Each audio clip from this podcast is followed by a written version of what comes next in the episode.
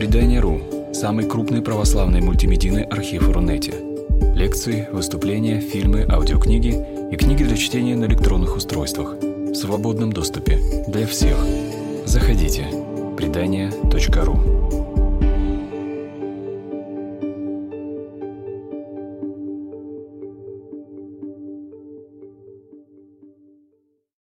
Добрый вечер. Всех приветствую на заключительной лекции нашего цикла, посвященного Теодицее.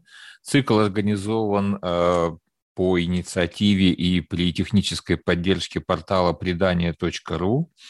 Вот там же у нас, соответственно, э, выкладываются записи этих лекций.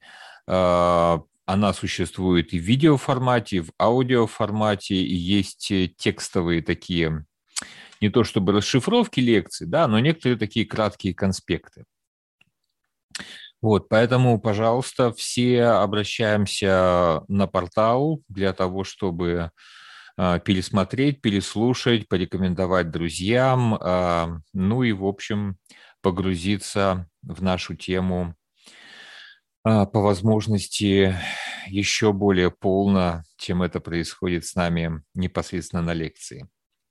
Ну что ж, а тема сегодняшней лекции, как все, надеюсь, помнят, это Иова, точнее говоря, того книги Иова, известной библейской книги. Вот. Ну, сейчас я по традиции э, поделюсь, э, покажу всем презентацию, которую я подготовил для этого. Окей, так, даже может быть вот так вот. Все. А, теперь я вижу сам презентацию, полагаю, что она, в общем, видна также всем э, нашим участникам. А, начнем. А, ну и последнее, я по... начинаю забывать наши прекрасные традиции. А, на всякий случай для тех, кто присоединился к нам первый раз на эту заключительную лекцию, но все-таки.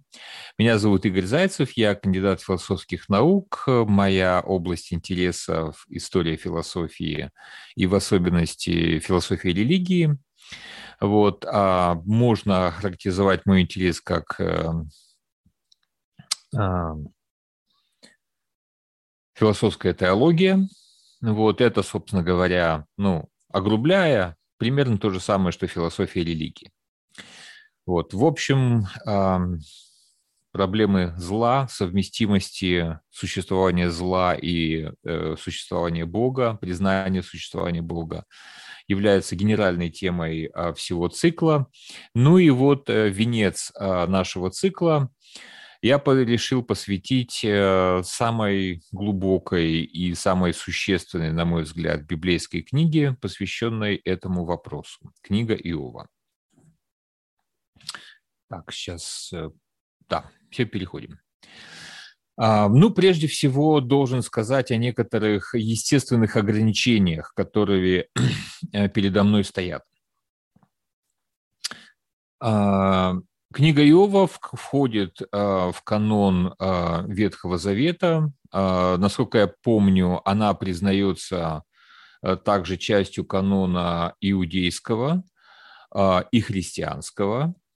Вот. Это одна из э, древнейших книг, посвященных вообще вопросу Теодицеи. Еще не было, далеко было до того, чтобы изобрести сам термин Теодицея но сама постановка вопроса проблемы зла и совместимости представлений о Боге с проблемой зла, она, в общем, была совершенно понятна. Вот. И а, книжка эта существует в каноне а, чрезвычайно давно. А, как всегда, э, среди специалистов, занимающихся изучением истории формирования библейского канона, существует э, большая э, дискуссия по поводу того, когда конкретно эта книга была написана, а, э, что мы можем сказать об том, персонаж этой книги, является он историческим или это вымышленный персонаж. Тут есть разные точки зрения, но, так сказать, суммируя некоторое усредненное представление об этой книге, можно сказать следующее. А, прежде всего, центральная часть книги Иова – это поэма. Это довольно любопытное обстоятельство, которое э, я не могу, э, так сказать, э, комментировать с какой-то филологической точки зрения, с точки зрения языка, с точки зрения поэтической формы, но, в общем, это вполне себе достоверный факт. Там есть прозаические вставки в начале, в конце, там, ну не то чтобы в середине, да, но, так сказать, до, до окончания э, окончания книги тоже есть прозаические вставки, но в основных своих частях это поэма. Когда она была написана, тоже большой дебатируемый вопрос. Более-менее специалисты сходятся во мнении, что, судя по всему, эта книга является, так сказать, монтажом нескольких текстов, написанных разными авторами, видимо, в разное время. А во всяком случае, скорее всего, вот этот монтаж э, этой поэзии и прозаических вставок произошел а, в период после Вавилонского пленения. А, ну вот детали сейчас, к сожалению, под рукой не имею, и я уверен, что существует, а, ну то есть, что я уверен, существует огромное количество литературы, посвященной анализу этой книги, существуют самые разные подходы. В собственности, а, огромное количество философов и богословов, которые брались за проблему теодицеи, за решение проблемы зла. В общем-то, так или иначе не обходили своим вниманием книгу Иова, и каждый серьезный мыслитель, практически каждый серьезный мыслитель а, представлял свой, свое понимание проблемы, свое понимание самой книги Иова, и, в общем, эта литература ну, буквально неисчерпаема. Вот. Я в данном случае меняю свою манеру. Если вообще весь курс лекций я затеял как в качестве такого несколько реферативного изложения основных подходов, ну и тоже подходов наиболее популярных, остающихся наиболее популярными к настоящему дню. Да, вот их было, грубо говоря, пять. А, и а, я, в общем, старался излагать эм, более-менее э, существующие тенденции а, подходов к решению проблемы зла в данном случае э, изложить, э, как-то суммировать э, литературу, посвященную книге Иова, ну, просто вообще не представляется возможным. Есть несколько полезных книг на русском языке, они, в общем, легко находятся, потому что книга Иова присутствует в их названии. Вот, все желающие могут либо их легко найти в библиотеке, либо уже давно их нашли и прочитали. Вот на этом я останавливаться не буду. А, в предлагаемом истолковании книги Иова я опираюсь на а, идеи, а, предложенные моим учителем, непосредственно учителем Олегом Михайловичем Наговицыным. Он, к сожалению, ушел от нас почти два года тому назад, в 2019 году. Петербургский философ э, всю жизнь, э, в общем-то, жил и работал либо в Санкт-Петербурге, либо в каких-то непосредственных э, пригородах к Санкт-Петербургу. Вот, написал ряд книг, из последних книг вот «Антология формы», вот, а те идеи, на которые я опираюсь, они изложены в его книге, посвященной анализу, философскому анализу некоторых традиций литературных, так скажем. А, и книга называется «Антология художественной формы». Она издана в Санкт-Петербурге. Вот сейчас, секундочку. Чтобы не перепутать, в каком году она была издана. В 2016 году. Она вот такая вот а, небольшая, Возможно, еще есть э, в книжных магазинах. Э, за это не боюсь, не поручусь, потому что все-таки с 16 года прошло 5 лет.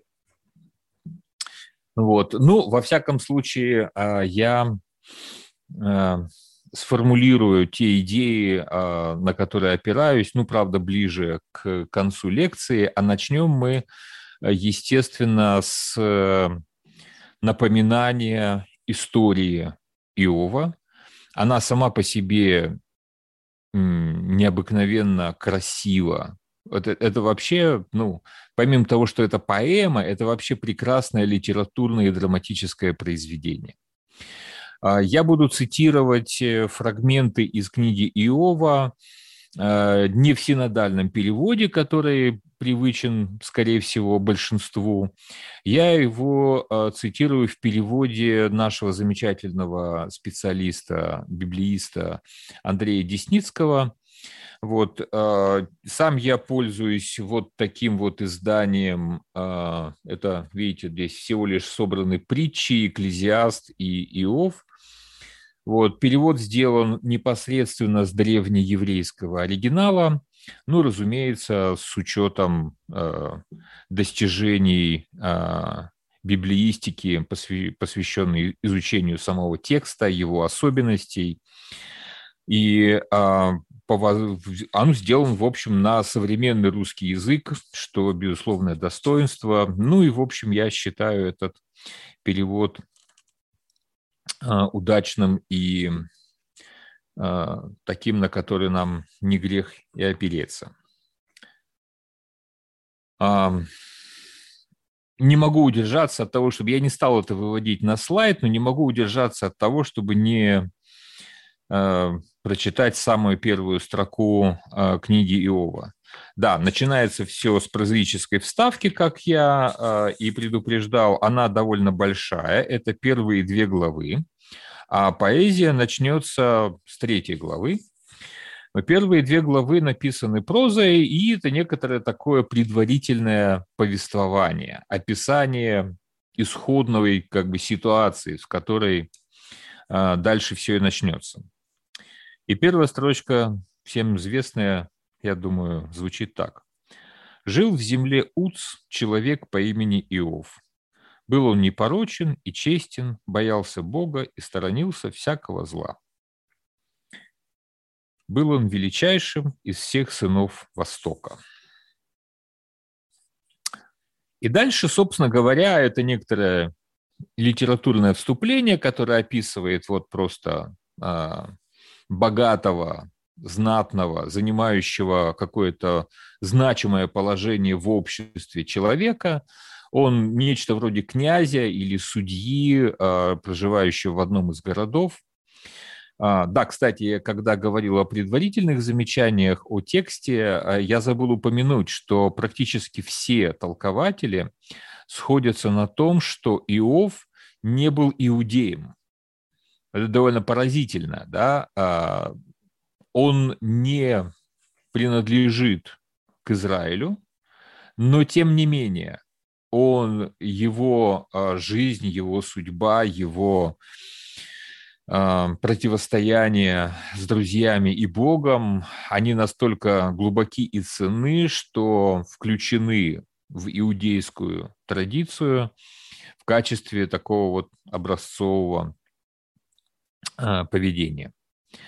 Но хотя он и не был э, иудеем по крови, но совершенно очевидно, что он э, жил, подчиняясь закону единого Бога. Итак, отправная точка начинается у нас с шестой строки, с шестой, э, да, шестой строки первой главы. Вот она у вас на слайде. Однажды сыны Божьи пришли предстать пред Господом, и среди них был враг – два замечания.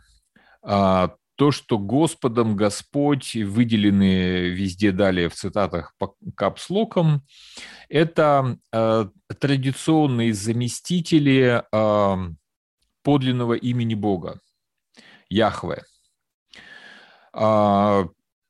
Имя, надеюсь, всем известное, о нем еще несколько поговорим в конце. Там будет у нас для этого необходимость и возможность поговорить более подробно о имени Яхве.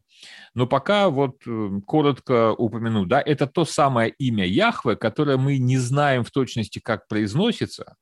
Почему? Потому что именно это имя было запрещено к произнесению одной из заповедей, одной из десяти заповедей. И поэтому это имя произносилось однажды в году в Иерусалимском храме, в святая святых, первосвященником, когда он там находился один. И, соответственно, обучение а, первосвященников, которых нужно было, а, они, которые должны были понимать, как это производится, да, это, в общем, такое знание, которое принадлежало очень узкой группе людей, и как часто бывает с таким знанием, оно просто было утрачено в, в ходе истории. Погибли в какой-то момент все люди, умевшие произносить это имя корректно, так, как оно предполагалось. Поэтому то, что мы говорим Яхве или там Иегова, э, э, Ягве, может быть, не Яхве, а Ягве. Э, все это некоторые научно обоснованные догадки и предположения. Вот. Но поскольку само это имя, даже его написание э, иудеи старались избегать, вот, часто в тексте используются слова-заменители. Вот одно из стандартных слов-заменителей – это «Господь», «Адонай». Или «Curious», э, если говорить по-гречески. Ну, вот русский эквивалент очень точный – это «Господь», «Господин». Вот в таком духе. Вот кто такой враг? Это сатана. Здесь Андрей Десницкий выбирает перевести это слово на русский язык, и, в общем, совершенно правильно, потому что, а, ну, как бы сатана – это слово, с одной стороны, вошедшее в русский язык, с другой стороны, оно как бы уже несколько замыленное, вот, а здесь полезно подчеркнуть его значение. То есть это буквально сатана означает враг тот, кто является врагом, как бы таким противостоящим Богу. Но крайне знаменательно, что сатана есть один из сынов Божьих. Да, вот эти вот сыны Божьи, кто это такие? Ну вот в Септуагинте, в переводе, в древнейшем переводе э, Священного Писания с еврейского на греческий, вот было выбрано слово «ангелы». И, собственно говоря, часто это до сих пор так и переводится. Вот, но это вот одна из, э, как бы, одно из предположений, да, кто имеется в виду под этими сынами Божьими. Ну, по контексту во многих местах это, в общем, разумное предположение, что речь идет о таких вот духовных сущностях, которые выполняют служебную роль при а, единственном Боге.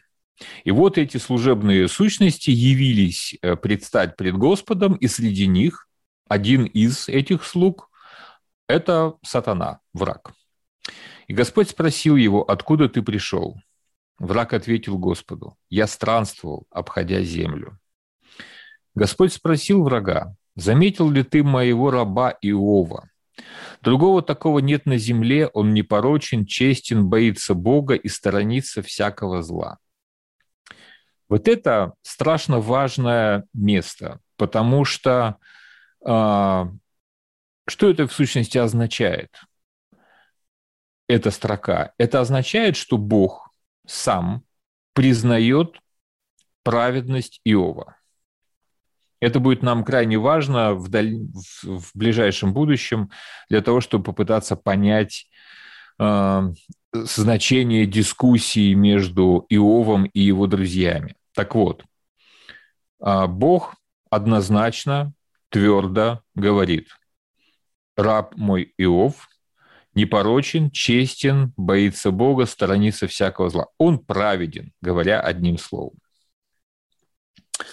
И вот а, именно в разговоре об Иове враг а, предлагает Господу пари. Опс, почему-то. Сейчас, секунду. Да. Даром ли Иов чтит Бога? Разве ты не оградил со всех сторон и его самого, и его семью, и имущество? Ты благословил его труды, и теперь стада его все растут и растут. Но стоит тебе протянуть руку и тронуть все, что у него есть, ручаюсь, он скажет в лицо тебе хулу. Тогда гос... сказал Господь врагу, отныне все, что у него есть, в твоих руках, лишь его самого не трогай. И враг пошел прочь от Господа. Это место вот, в литературе принято называть пари, которые заключили между собой э, Господь и враг. Пари состоит в чем? Точка зрения врага э, заключается в следующем. Иов праведен, но он корыстен в своей праведности. Он, так сказать, соблюдает закон за конфетку. Ну, конфетку в широком смысле слова. А, у него большое имущество, у него большая семья, там прекрасные дети, э, все хорошо в его жизни, его все уважают, все прекрасно. И вот это вот прекрасное положение, достаток Иова сатана предлагает рассматривать как некоторую награду за праведность Иова. И мысль сатаны состоит в следующем, что а, если не будет награды, то не будет и праведности.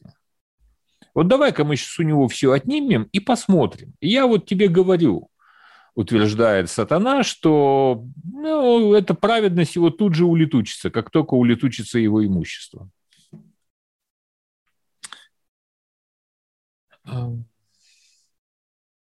И э, сатана обрушивает, вот с дозволения Господа, сатана обрушивает на э, Иова многочисленные бедствия. На его многочисленные стада нападают различные разбойники, убивают слуг, угоняют скот – а, со всех, с трех сторон напали халдеи, налетели они на верблюдов и увели их, а работников твоих посекли мечами. Я один уцелел, чтобы было кому возвестить тебе, говорит он. Говорит один из уцелевших его слуг, а может быть работников. Ну, в общем, его человек, который был, собственно говоря, вместе э, со стадом. А, не успел он это сказать, как приходит еще один вестник и говорит, твои сыновья и дочери ели и пили вино в доме старшего из братьев, и вдруг ураган налетел из пустыни и обрушил все четыре стены, рухнул дом на твоих детей, и они погибли. Я один уцелел, чтобы было кому возвестить тебе. То есть а, Иов лишается всего имущества, и погибают все его дети – как видно будет из дальнейшего, а, уцелеет жена. Она по какой-то причине вот не затронута всеми этими бедствиями, она скоро нам встретится а, в повествовании. Ну, в общем, понятно, чудовищное горе, чудовищное потрясение. И как реагирует Иов?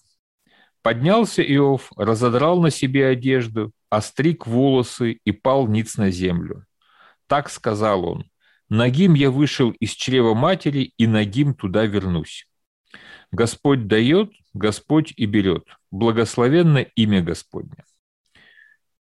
Это вот э, в прежнем переводе э, это место «Господь дает, Господь берет» у нас обычно э, все повторяют в форме «Господь, Бог дал, Бог взял».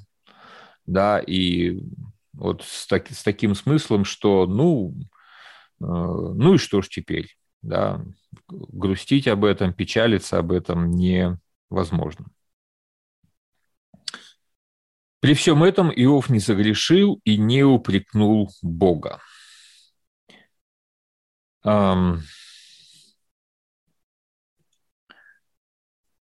Второе пари. Вновь сыны Божьи пришли предстать пред Господом, и среди них был враг. Когда и он предстал пред Господом, Господь спросил его, «Откуда ты пришел?» Враг ответил Господу, «Я странствовал, обходя землю». Господь спросил врага, «Заметил ли ты моего раба Иова? Другого такого нет на земле. Он непорочен, честен, боится Бога и сторонится всякого зла». еще раз Бог подтверждает битым словом, что с Иовом все в порядке. Он праведник. Он все еще тверд в своей непорочности, хотя ты и подстрекал меня погубить его безвинно. Враг ответил э, Господу. Так, сейчас, секундочку. Вот все-таки так чуть, чтобы меньше заслонять текст. Кожа за кожу. Все, что есть у человека, отдаст он за свою жизнь. Но протяни руку, тронь его кости, тронь его плоть, ручаюсь, он скажет в лице тебе хулу. То есть, смотрите, первое пари сатана проиграл. А, Иов доказал своим поведением, что он праведен не за награду, не за страх, что называется, а за совесть. Он э, исполняет закон, потому что так правильно, потому что так должно делать. Но сатана не хочет признавать свое поражение, поэтому он фактически предлагает второе пари. И он говорит в сущности что? Что, ну ладно, там имущество детей всякий может потерять, и перенести это может всякий. Но вот если мы причиним вред ему телесно, то есть непосредственно самому человеку, вот этого он уже не выдержит и точно похулит тебя и отвернется от тебя. Господь принимает и это пари и разрешает в сатане прикоснуться, собственно говоря, к телу самого Иова. Отныне он в твоих руках, только жизнь ему сохрани. И враг пошел прочь от Господа.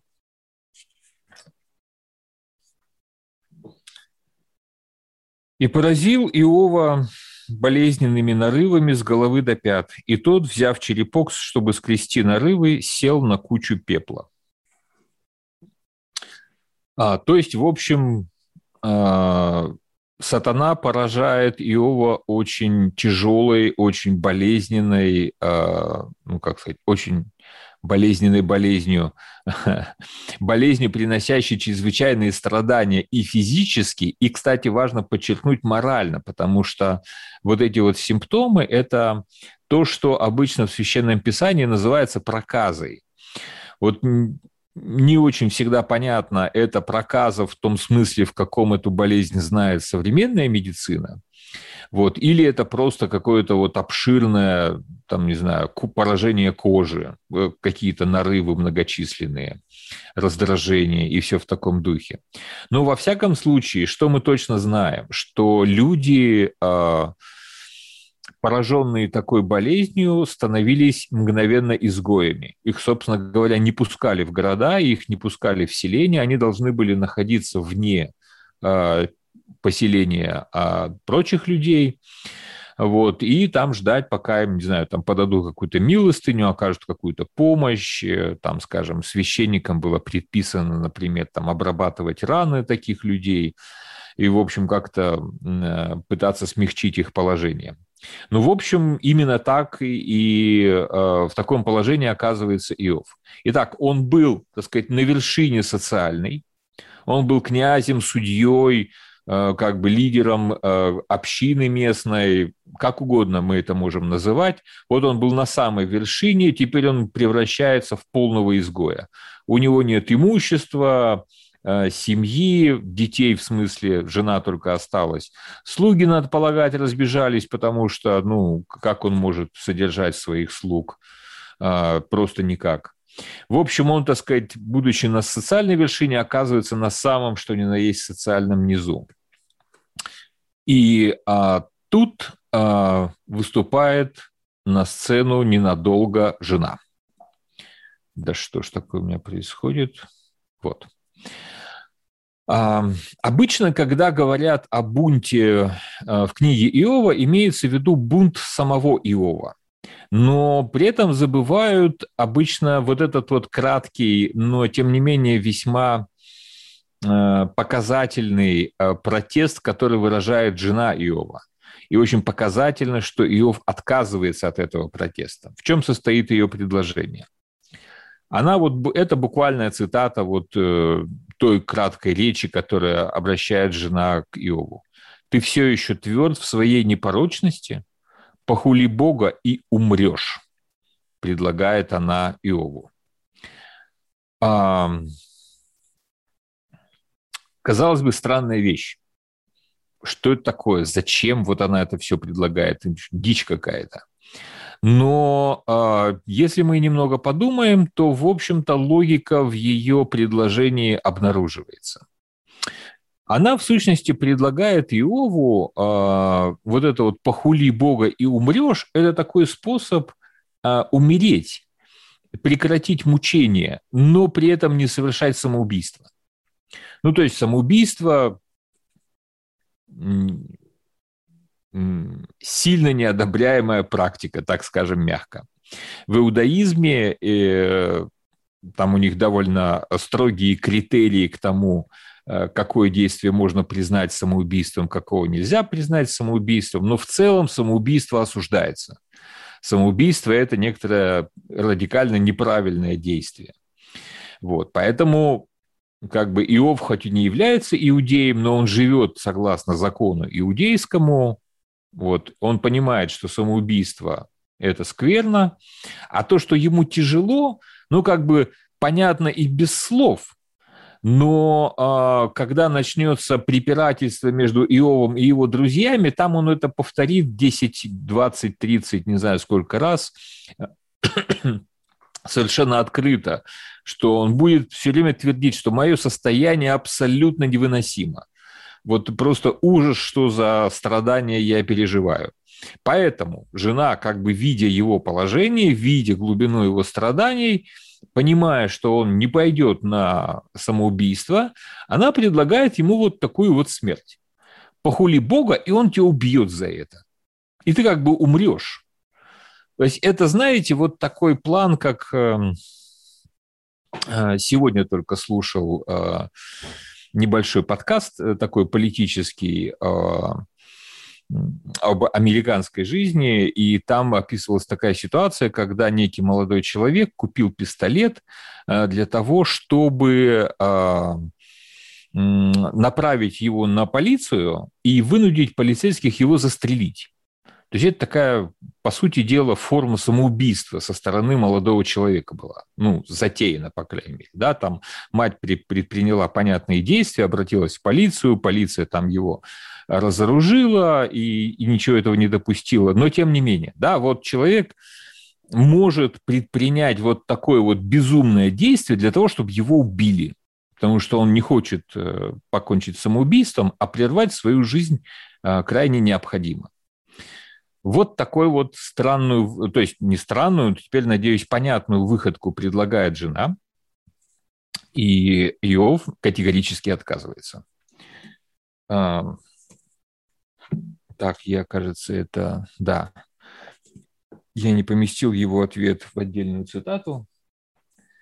Он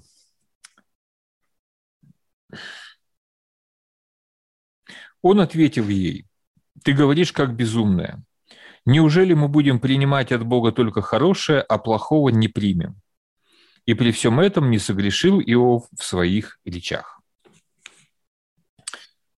А жена больше не появляется на страницах этой книги э, никоим образом. Э, она просто перестает быть действующим персонажем. Вот. Но все это мною сейчас описанное еще лишь э, как бы развернутая экспозиция проблемы. Экспозиция ситуации, в которой оказался Иов. И это, повторюсь, да, это происходит, это описано в прозе, а дальше основное содержание будет стихотворное. Э, стихотворные эти речи будут, это будет обмен речами – между Иовом и его друзьями. Значит, кто такие его друзья? А, вот э, мы знаем их имена. Илиф, Илифаз, Билдат и Цафар. А потом, правда, к концу книги появится из ниоткуда еще некий четвертый друг, который э, до того момента помалкивал, вот, из уважения к более старшим товарищам, но как-то вот потом решит ввязаться в дискуссию. Вот. А, и это, кстати, одно из свидетельств того, что очевиднейшим образом а, та книга, которую мы знаем, это был, а, она была составлена из произведений разных авторов. То есть, видимо, грубо говоря, некий редактор состыковал поэму, а, с прозаической частью для того, чтобы объяснить э, суть и глубину ситуации, э, разворачивающейся в поэме. А потом, прочитав речи друзей Иова, расценил их как недостаточно точно выражающую их точку зрения и ввел еще одного персонажа, который произнесет как бы выскажет точку зрения друзей, но еще более ярко, чем э, другие первые три друга. Вот. А ну, просто человек как бы вот не, не, не, не может, э, он с огромным уважением относится к старому тексту, который он лишь, так сказать, собирает вместе, как бы и состыковывает а, разрозненные части, вот, а, там что-то изменять, что-то дополнять он не может, но он может пристыковать еще как бы свою, свой, свой, свой кусочек к этому произведению для того, чтобы так сказать, максимально выпукло представить позицию друзей. А, а вот, кстати, тоже говоря о драматических э, мотивах, вот этот момент меня, честно говоря, сильно потряс, когда я первый раз это читал, ну и, в общем, продолжает поражать и до дня сегодняшнего, да. Они пришли, э, чтобы разделить горе Иова. Семь дней и семь ночей сидели они рядом с ним на земле, не говоря ни слова, ибо видели, как велико его страдание.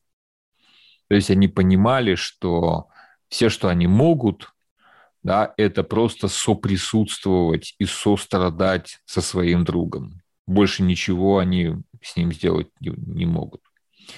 Потом они, правда, с ним вступают э, в диалог – и вот этот диалог, я бы сказал, и является на самом деле вот этими страстями Иова, то есть наиболее сильным переживанием, которое он испытывает. И, может быть, даже они ему причиняют э, новую волну боли э, своими рассуждениями и своими утешениями. А, в чем состоит, а, да, с чего начинается а, речь самого Иова. Ну, там произносится первую речь, она довольно длинная, но суть ее вот, в общем-то, в этой строке.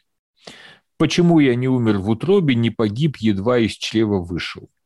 Ну, то есть он настолько страдает, что считает, что лучше бы ему было не родиться или умереть до того, как на него обрушились эти жуткие несчастья.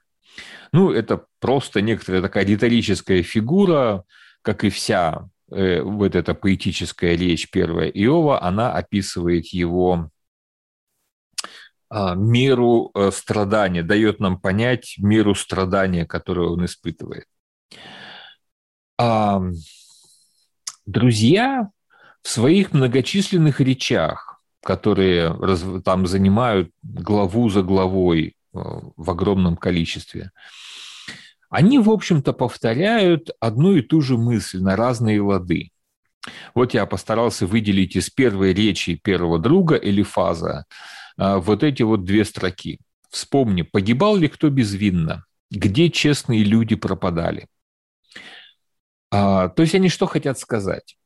Они хотят сказать, что ты, старик Иов, чем-то заслужил вот эти бедствия, которые на тебя обрушились.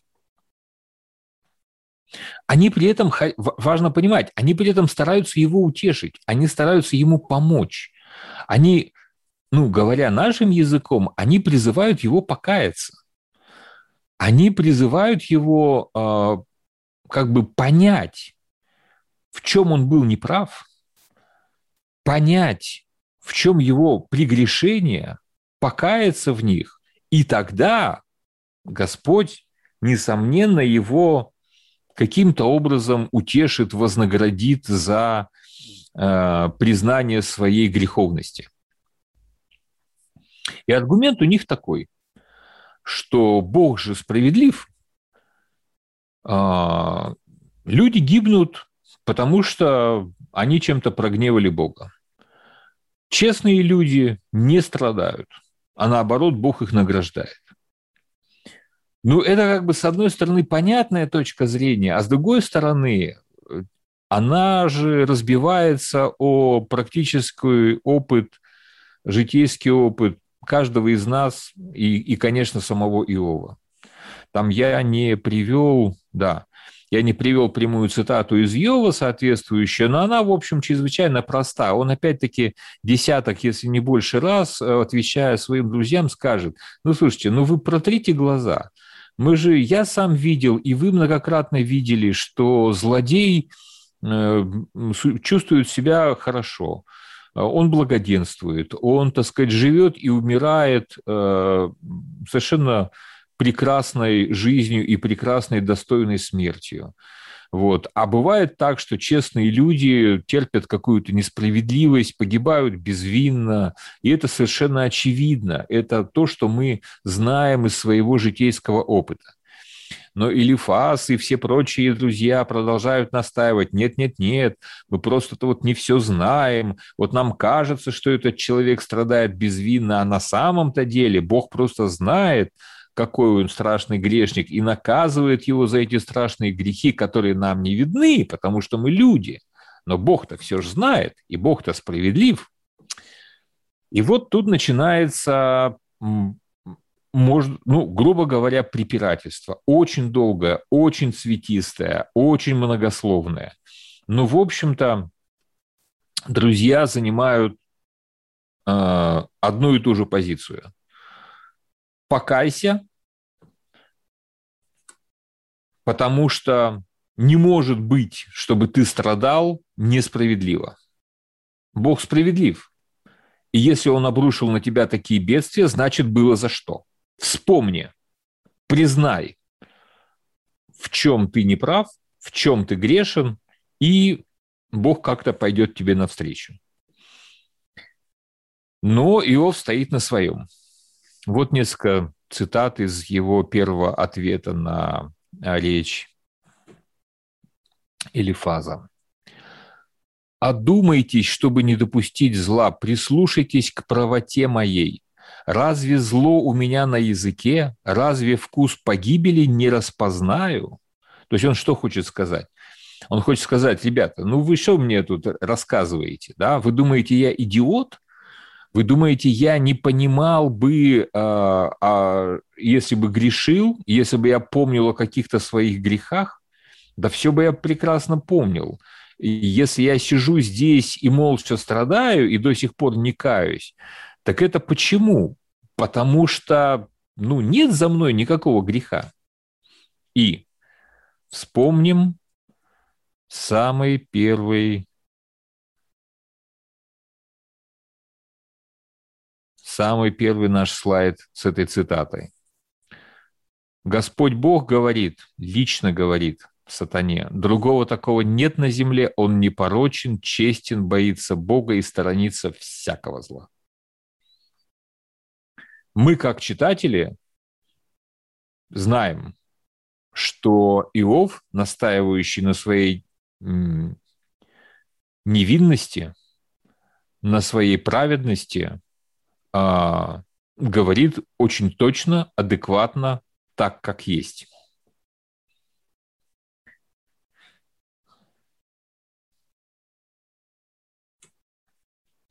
И постепенно в беседе с друзьями Иов начинает, ну, во-первых, он как бы все горше жалуется на самих друзей, на Бога, который поставил его в это положение и как бы заставляет слушать вот этих вот идиотов, которые призывают его покаяться, а Иов-то знает, что каяться им ему не в чем. Ну, не в чем ему каяться. Все у него в порядке, он праведник. Никакого греха он не совершил. Все, забудьте, Прекратите просто э, вот эту вот бесконечную апелляцию. И постепенно он, начиная вот с такой мягкой формулировки, «Зачем ты целишься в меня?» Ну, ты здесь имеется в виду Господь. Вот этот самый Яхве, имя которого не используется, да. «Почему я стал тебе в тягость?» Вот эти вот сначала недоуменные вопросы – в течение бесед с э, друзьями постепенно доведут, э, как бы поменяют свою форму, и а, Иов, там, помимо того, что будет обличать и, и затыкать своих друзей, просить их как бы просто умолкнуть и перестать нести ахинею. А ахинея их состоит в том, что покайся, тебе скидка выйдет. Так вот, он говорит, не буду я ни в чем каяться, потому что не в чем. Не потому, что я какой-то злодей и упорствую в своем злодействе. Да нет, то просто не в чем. Вы понимаете? Как бы простой человеческий язык. Не в чем мне каяться, настаивает э, Иов. И, соответственно, вместе с этим вот накалом препирательств со своими друзьями – растет накал его обращений к Богу. Вот он начинает вот с таких вот достаточно умеренных э, недоумений, зачем ты целишься в меня, почему я стал тебе в тягость, но постепенно он будет обращать к Богу все более резкие речи. А при этом, при этом, да, в конце концов он к чему призовет? Он потребует суда между собой и Богом. И вот это требование суда, оно принято, его принято обозначать как тот самый бунт Иова, который он поднимает. То есть он бунтует не в том смысле, что отрицает его существование или там, я не знаю, э, э, или там как, как сатана некогда, да, по легенде, да, который попытался свергнуть Господа с его, так сказать, э, небесного трона вседержителя. Нет, конечно, ни в каком таком смысле Иов не бунтует. Он бунтует в том смысле, что э, требует справедливого судебного разбирательства между собой и Богом. Причем любопытно, опять-таки, вот сейчас не, не поручусь, я себе не зафиксировал это, вот во второй или в третьей из своих речей он прямо вот битым словом, которое я здесь помещаю на этом слайде, он формулирует невозможность суда между собой и Богом. То есть он как бы не сумасшедший, когда призывает Бога на суд. Он понимает, что это невозможно. Но именно как бы невозможность его требования и как прокажет его глубину его отчаяния, а, которое он переживает вот в процессе вынес, как бы а, препирательств с друзьями и осознание глубины своего страдания. Ну вот процитирую. «Он не человек, чтобы мне с ним тягаться». Ну, опять-таки, он и, и, и ним – это, понятно, опять-таки, тот же самый Господь. «Чтобы вместе нам идти на суд. Нет между нами посредника, чьи руки легли бы на обоих, кто отвел бы от меня его жезл чтобы он больше не внушал мне ужас, чтобы я говорил без страха, но я сам за себя и все иначе. А, здесь, кстати, вот важное замечание, которое состоит в том, что а, понимание иудеями суда существенно отличается от нашего понимания суда. Вот смотрите, кто такой судья? ну, вот в нашей жизни, в нашем представлении о, о, о его роли. Это представитель закона, то есть это представитель некой силы, которая стоит над всеми. И он от лица закона, которому подчиняются все, все подотчетны закону, он от лица закона как бы разрешает конфликт между людьми, между организациями, между людьми и организациями, даже между человеком и государством. Вот почему? Потому что закон превыше всего. Но понятное дело, что, а, то есть не, не непонятно, а, а у иудеев а, суд и судья занимал принципиально иную позицию. Он не был представителем какого-то высшего закона – но он был таким, вот именно хорошее здесь слово посредником. То есть судья это, так, это такой же человек, как ты, он не выше тебя, и он не представляет что-то более высокое, чем ты или твой противник. Но он посредник, который является условием примирения между вами. То есть, понимаете, да, в нашем представлении закон – это некоторая высшая сила, стоящая над людьми и даже над э, государством, которая как бы принуждает к некоторому решению конфликтной ситуации. А в иудейском представлении, по крайней мере, в этом ветхозаветном, судья он не стоит выше, он не представляет ничего высшего, но он представитель как бы посредника, он представитель призыв, призывающий к примирению сторон. Вот, собственно говоря, когда Иов зовет, будет звать Бога на суд, он будет в сущности э, требовать э, примирения между собой и Богом. Да? То есть это, еще раз, это бунт не в том, не в смысле отрицания, это бунт не в смысле противоречия Богу, но это бунт в смысле требования, требования примирения с Богом. Вот он не может выносить неопределенности своего положения. В сущности, что мучает Иова?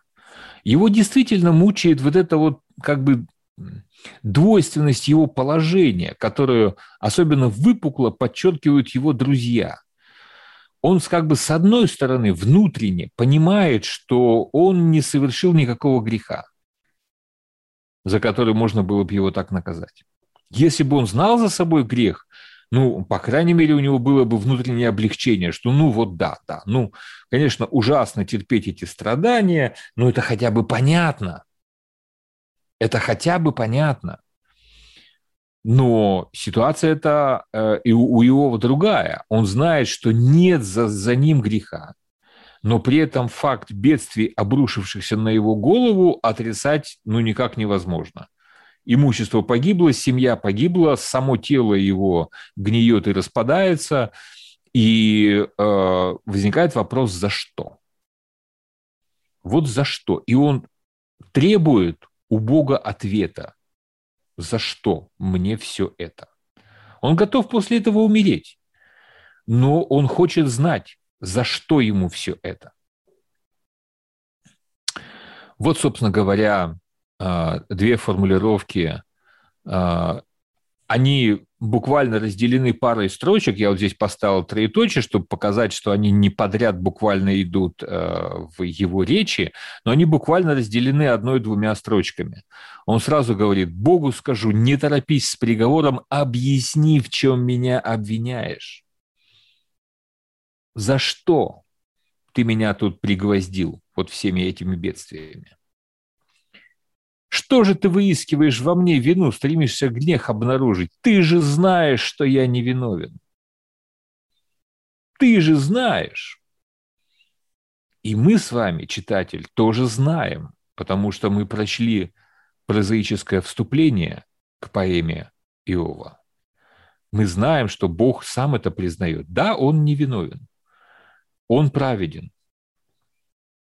И тем не менее на него вот обрушены все эти бедствия. А Иов-то, он же ничего не знает про эти пари двукратные там между Богом и сатаной. Вот. А у него разговор с самим Богом. Он говорит, за что? Объясни, за что. Ты же знаешь, что не за что. А теперь давай а теперь давай мне попробуй объясни, за что. Вот как бы вот это вот еще одно интеллектуальное мучение для самого Иова. Это абсолютно чудовищное, конечно. Вот что он говорит тоже про этот суд. «Он меня убьет, и нет надежды, но буду твердить ему, что я прав, и в этом мое спасение». Ну, спасение такое понятно. Он не рассчитывает э, выжить после вот этой вот э, разговора, прямого разговора с Богом. Он меня убьет, и нет надежды. Но я будут стоять на своем, что я невинен, что я праведен. И пусть придет сюда этот Бог и объяснит мне, за что он меня так. Когда я знаю, что не за что, и он знает, что не за что. А теперь приди-ка сюда и объясни. Будь так любезен. Вот я излагаю свое дело и знаю, что я прав. Кто сможет меня оспорить?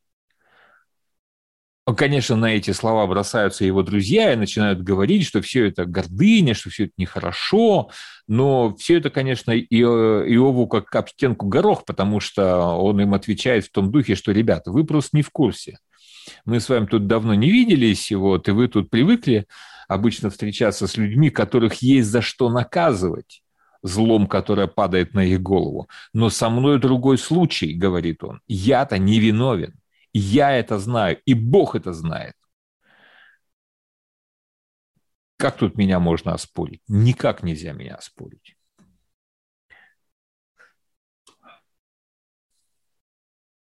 И, наконец, является сам Бог.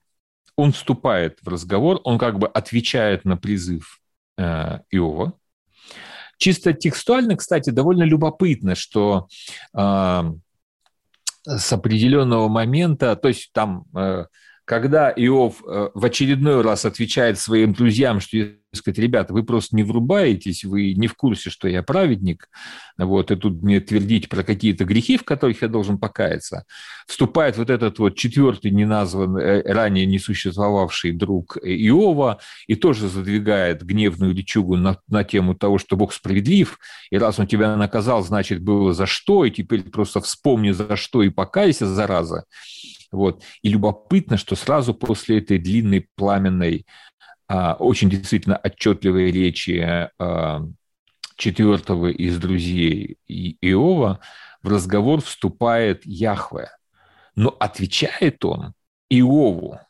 То есть он вступает в разговор не с друзьями, не на стороне друзей, а он вступает в разговор с Иовом. Разговор, правда, у них получается странный. Яхве произносит, если я правильно помню, две развернутые речи. Они тоже поэтические. Это явным образом ну, как бы было написано, очевидно, разными авторами, а потом просто ну, как бы редактор, которому нужно было это соединить воединое, да, он не мог выкинуть одну речь, оставить другую, да, потому что они обе ему представлялись ценными и а, необычайно выразительными, и они таковыми и являются. Там вот все эти прекрасные примеры про бегемотов, там левиафанов, которых сотворил Господь Бог. Вот там... Э, а ты, ты как бы держал рулетку, когда я создавал мир, в какой-то момент спросит Бог Иова. Это прям поистине прекрасно, да. Вот. Но смысл речей этих прекрасных, очень цветистых, очень как таких разнообразных лексически, а, то есть очень много разных прекрасных слов там употребляется, но смысл этих речей довольно странный. Он прям вот весь помещается вот в эти четыре строчки, которые я сюда поместил. Это начало первой речи э, Яхве. «Припаяшь свои бедра, как муж, я спрошу, а ты мне ответь. Где ты был, когда я землю основал? Скажи, если сведущ и разумен. И дальше все про это. Где ты был, когда я создавал Луну, звезды, Солнце, Землю, моря, океаны, бегемота, Левиафана, вот, когда я, так сказать, там всех птиц научил летать и дал им зоркий глаз или там какую-нибудь э, силу бедрам бегемота, вот, вот это все без конца как бы цветисто, прекрасно, но как бы смысл речи Яхвы, если вот ее как бы отбросить все прекрасные цветистые метафоры, он вот таков. А где ты был, когда я землю основал? То есть Яхве говорит вообще не о том. Иов задал ему очень понятный, очень э, четко сформулированный вопрос.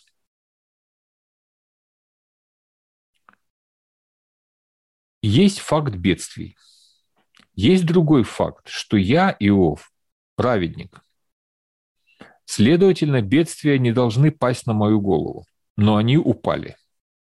Объясни, почему.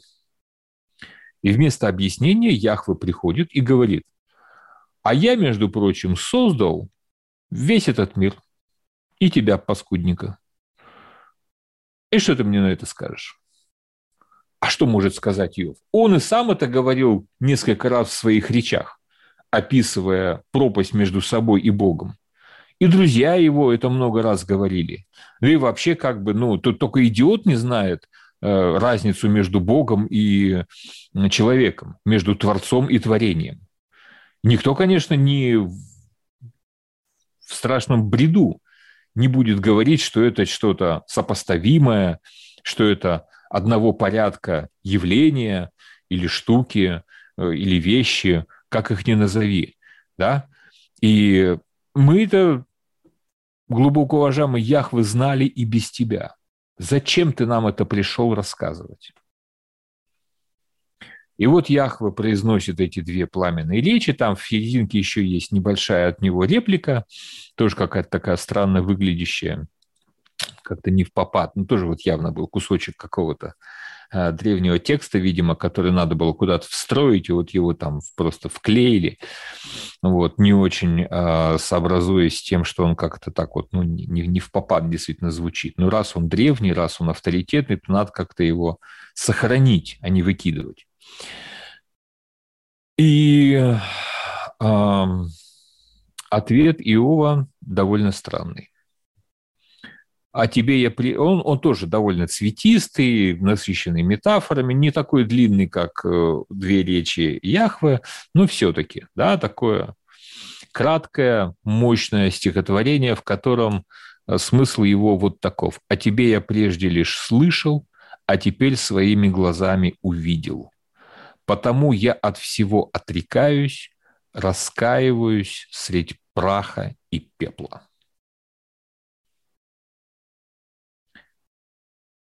Почему Иов удов... снимает свои претензии, хотя ответа не получает?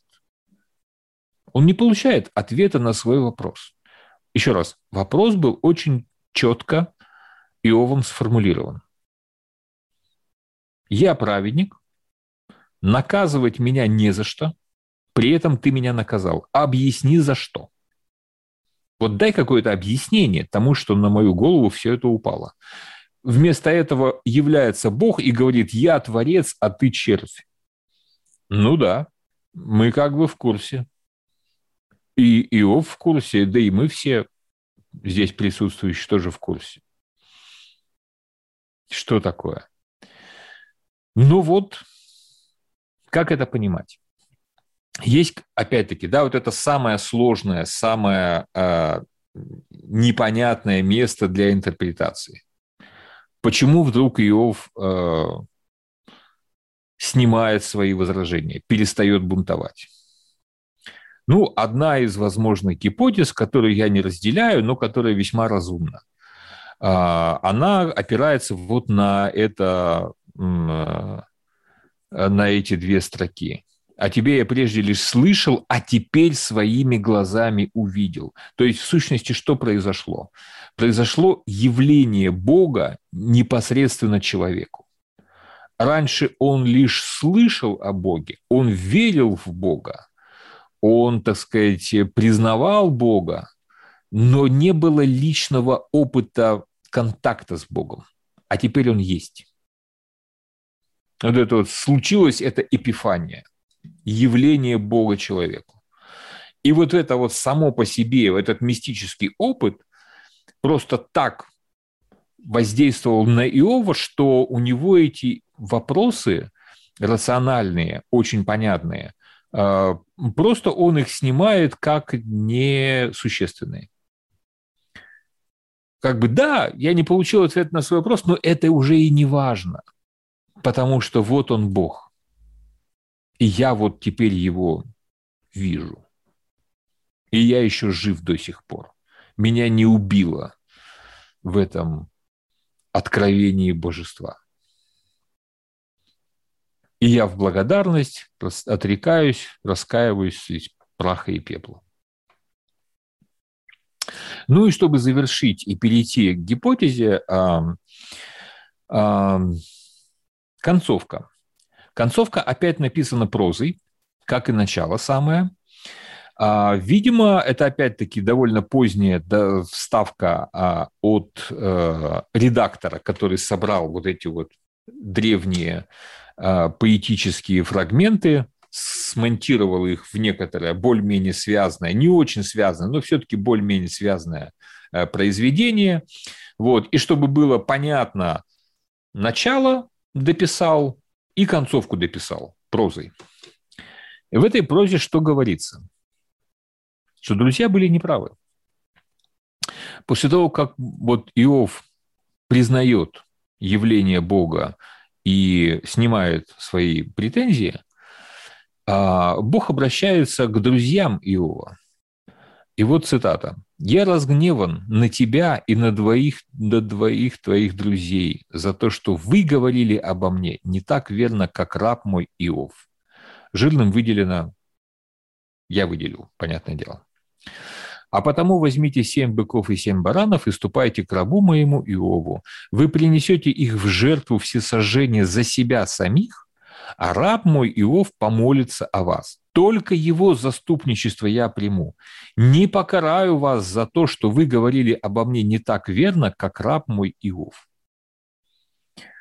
Вот это совершенно поразительная штука, потому что если мы будем сравнивать э, буквально текстуальные кусочки текстов из речей друзей Иова и из речей Яхве, то мы обнаружим огромное количество совпадений. То есть, в сущности, что говорит Яхве, когда является Иову? Он говорит, я Бог, а ты мое творение. Между нами пропасть. То же самое многократно говорили и друзья Иова, и он сам. Практически такими же словами.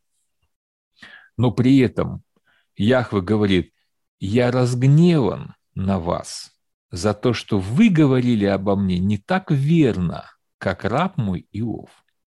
Значит, Иов в своем бунте, в своем вот этом остром вопросе о несправедливости страданий, выпавших на его долю, вот он в этих речах, он вон в этом бунте, вот он прав.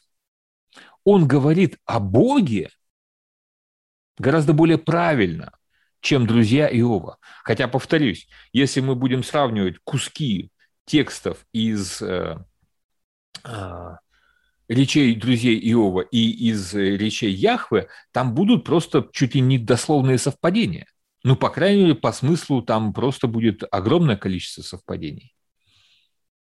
Тем не менее, Яхве говорит, он прав, а вы не правы.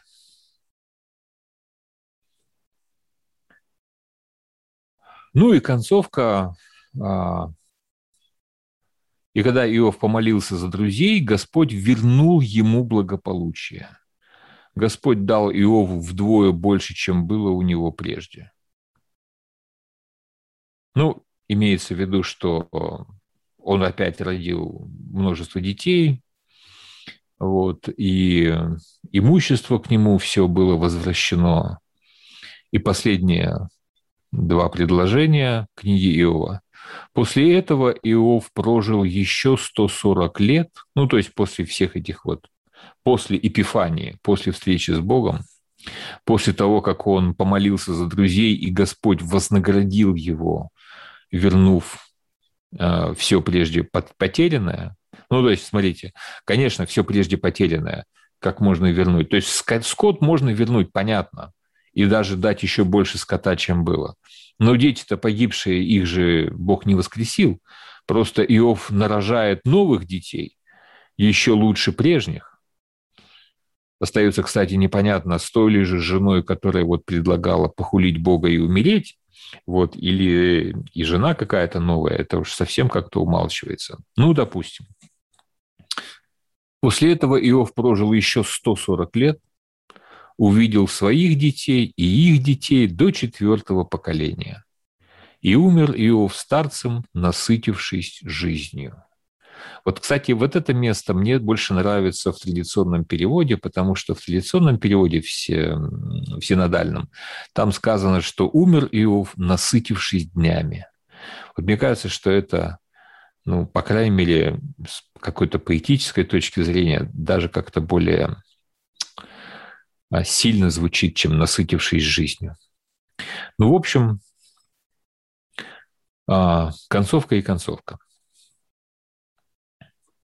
Остается вопрос, что же такого Иов говорил правильно о Боге, а друзья его говорили неправильно? И здесь вот как раз привлекая идеи, изложенные моим учителем Олегом Михайловичем Наговицыным, а, основная гипотеза вот какая. Дело в том, что ведь друзья Иова в своих речах, они стоят на чем? Они стоят на том, что Бог, безусловно, справедлив. Вот это такая аксиома, которую даже как-то обсуждать нелепо. Они говорят, нет, Бог точно справедлив. Он, он и есть справедливость. А Иов говорит другое. Иов говорит, ну как бы не прямо, он, видимо, все-таки не в состоянии это как-то выговорить, да, но он все время, говоря о том, что его страдания ничем не оправданы, он говорит, что не, ребята, Бог несправедлив. Потому что если бы он был справедлив, то на меня, праведника, ничего бы сверху вот этого не упало. Вот все эти бедствия если бы Бог был справедлив.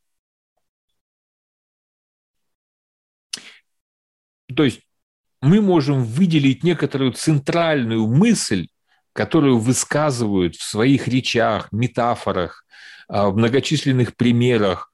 Друзья Иова говорят, что Бог – это и есть справедливость, а Иов, Иов говорит, Бог несправедлив. И в финале приходит Яхва и говорит, Значит так, ребята, вот вы, которые говорили, что я есть справедливость, вы идиоты, которых убить мало. А Иов, который говорил, что я не есть справедливость, вот он молодец. Он все понял правильно. И если он за вас попросит, то я вас не убью за ваши неверные речи обо мне. Ну, Иов не просто так праведник, он конечно, тут же с готовностью молится за своих друзей бестолковых. Вот. Вот, э, Яхва их не убивает, и, и, его все возвращается, но как бы все-таки, да, смысл открытия, которое совершает Иов, это то, что Бог несправедлив.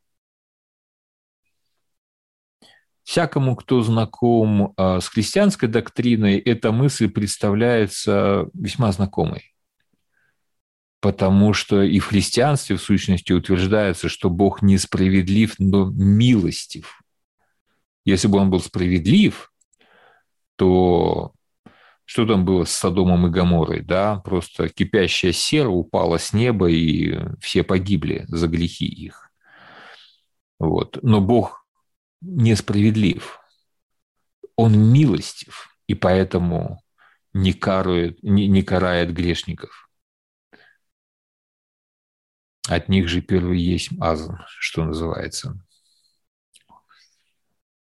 И последнее, что здесь скажу, вот это открытие, которое совершает Иов, оно теснейшим образом связано э, с самим а, именем Бога Яхве.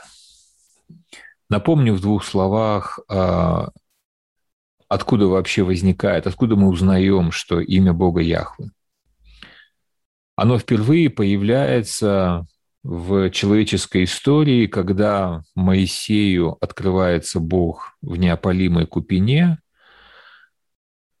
и Моисей понимает, что некое божество к нему обращается – с поручением. А поручение какое? Пойди в Египет, найди народ мой и напомни им, что я их Бог. И когда они вернутся ко мне, к вере в меня, я их выведу из египетского плена. Моисей задает удивительный вопрос. Он говорит, да, я без никаких возражений. Я вот сейчас все бросаю и иду в Египет. Но когда я туда приду, эти люди, они спросят меня, а как имя того Бога, который тебя послал? Что мне им ответить? Таким деликатным образом, тоже восточным цветистым такой цветистой, сложной электрической фигурой, Моисей, стесняясь, спрашивает у Бога, «Я понял, что ты Бог, но имя твое как?» Этот, кстати, вопрос выдает а, в Моисее человека, который, видимо, живет в, в культуре, в которой признается существование множества богов. Вот когда богов множество, то тогда да, тогда крайне важно, столкнувшись с каким-то богом или получив поручение от какого-то бога, точно знать, с кем ты имеешь дело. У каждого бога есть свое имя. У каждого бога есть свой как бы домен ответственности. Там Афродита – воплощенная любовь. Там, я не знаю, Артемида – воплощенная девственность и воплощенное искусство охоты – Гефест – воплощенное кузнечное ремесло, ну и так далее. Все, все, все боги вот такие вот со своими, каждый со своим именем и со своей зоной ответственности. И вот Моисей спрашивает этого Бога, на встрече с которым он находится, говорит, а имя твое, друг мой, как? И тот ему отвечает Яхве.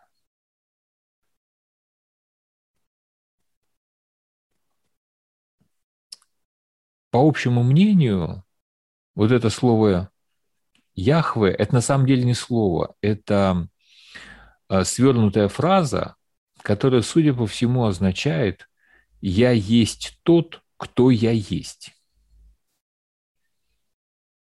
Ну вот представьте, вы встречаетесь с каким-то человеком и, желая с ним познакомиться, спрашиваете, а как ваше имя? И человек вам отвечает, я есть тот, кто я есть. Как вы это расцените?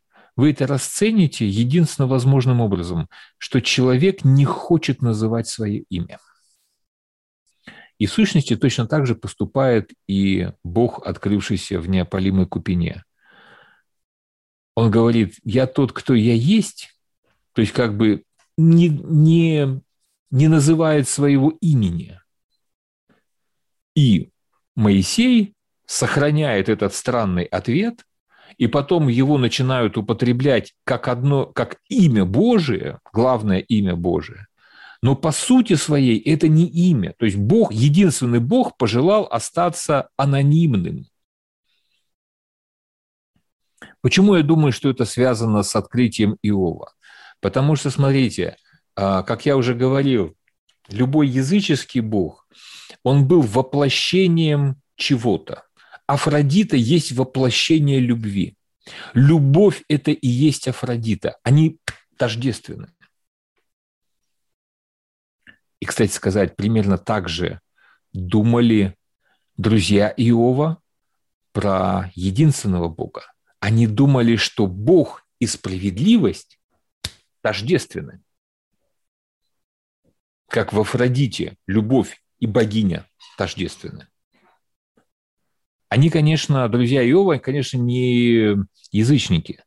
Они признают единственного Бога. Но в их представлении о единственном Боге есть вот этот вот рудимент языческого, совершенно чуждого монотеизму понимания. Они отождествляют Бога с справедливостью. А Иов понял, что Бог не тождественен справедливости. То есть он несправедлив не в том смысле, что он несправедлив, и он чудовищно несправедлив. Нет, что просто Бог и справедливость – это разное. Они отличаются друг от друга. Вот можно так сказать, что справедливость не является именем Бога. Не является. Вот любовь является именем Афродиты – сущностью Афродиты. Но справедливость не является сущностью единственного Бога. Единственный Бог, оставаясь анонимным, таким безымянным, по большому счету, он как бы намекает с самого начала на то, что он, конечно, всесилен, справедлив, э, бесконечно мудрый и все такое прочее, но он не совпадает ни с одним из этих своих эпитетов, ни с одним из этих своих качеств, в отличие от языческих богов.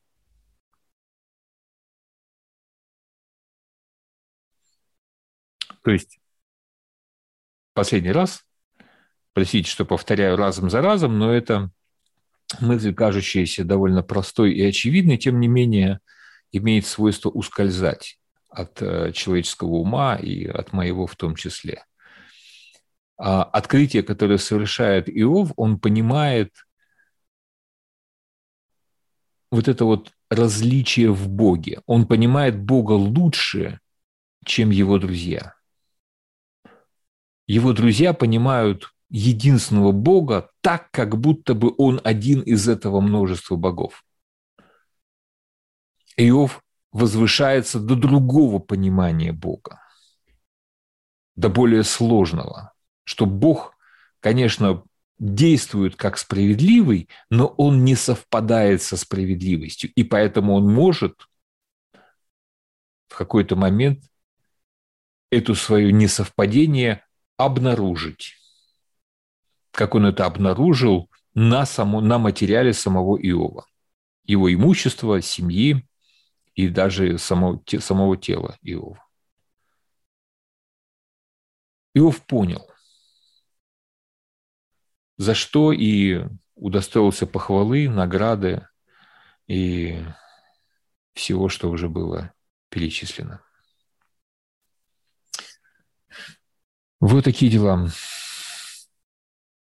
Спасибо за внимание, дорогие мои. А, я остановлю а, это разделение. А, мне осталось поблагодарить вас за внимание, поблагодарить еще раз портал предания.ру за инициативу по созданию этого курса лекций, за техническую предоставленную возможность эти лекции прочитать. Вот, а, на этом мой цикл лекций, вот так, как он был задуман, закончен. А, это, конечно, не исключает того, что там, в следующем а, учебном году простите, я как, как преподаватель думаю вот такими категориями. Да? Э, мой год начинается в сентябре, вот, а в мае и июне он заканчивается.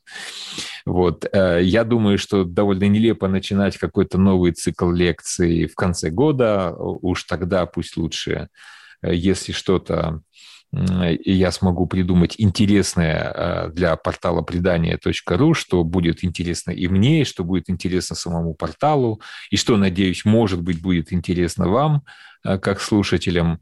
Вот. Ну, что бы это ни было, э, мы, об этом, мы это придумаем и начнем в новом году, который начнется в сентябре. Вот. Так что спасибо еще раз всем за внимание. Спасибо порталу предания.ру за техническую э, площадку, за техническую возможность все это прочитать. Э, мне было приятно эта возможность, было приятно это